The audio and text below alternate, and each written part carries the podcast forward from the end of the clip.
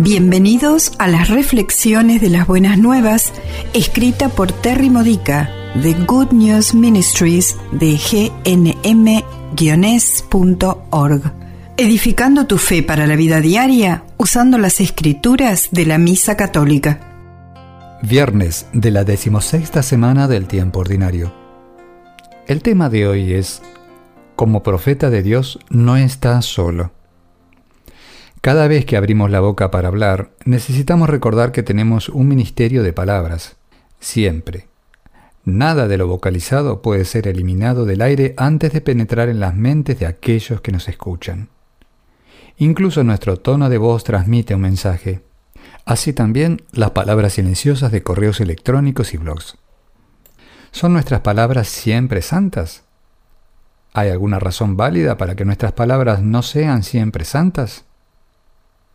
Jesús es nuestro ejemplo de palabras y tonos que reflejan el reino de Dios. Él nos dice en nuestra lectura del Evangelio de hoy, Lucas capítulo 10 versículos 13 al 16, Cualquiera que los escuche, me está escuchando, y cualquiera que los rechace, me está rechazando a mí y al Padre que me envió. ¿Ves lo importantes que son nuestras palabras? ¿Los demás oyen a Jesús cada vez que abres la boca? Bueno, ¿no deberían ser capaces de hacerlo?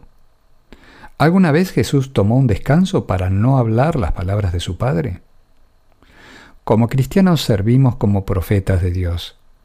Cuando fuimos bautizados, fuimos unidos al ministerio del sacerdocio de Cristo, su realeza y la boca. Somos Cristo en la carne para nuestro mundo contemporáneo. Cualquier persona que sepa que pretendemos ser cristianos obtiene una buena idea o una idea equivocada acerca de quién es Jesús y cómo es realmente, basado en lo que ellos oyen de nosotros. Ser profeta es a menudo un ministerio muy triste porque demasiadas personas no ven a Jesús en nosotros.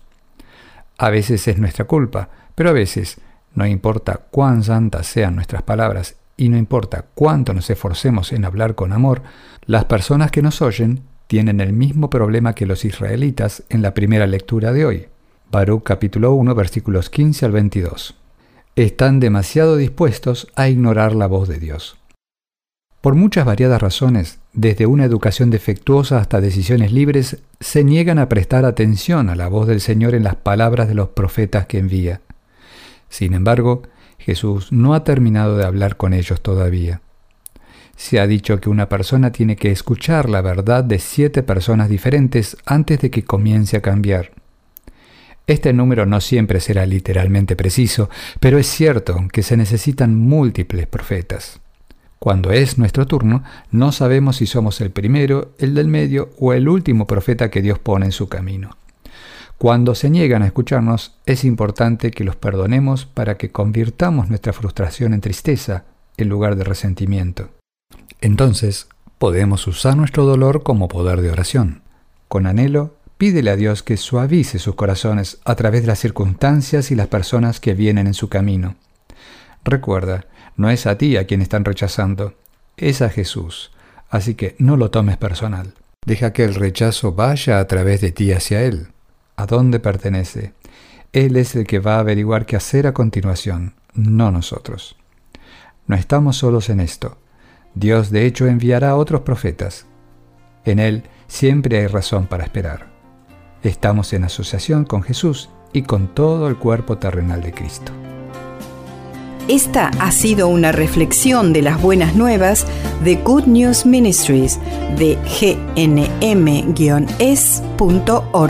Para más edificadores de tu fe o para conocer más sobre este ministerio, ven y visita nuestro sitio web encontrarás reflexiones para recibir por correo o por mensaje de texto, retiros en línea, recursos de oración y mucho más para ayudarte a conocer el amor del Padre, para acercarte más a Cristo y ser lleno del Espíritu Santo.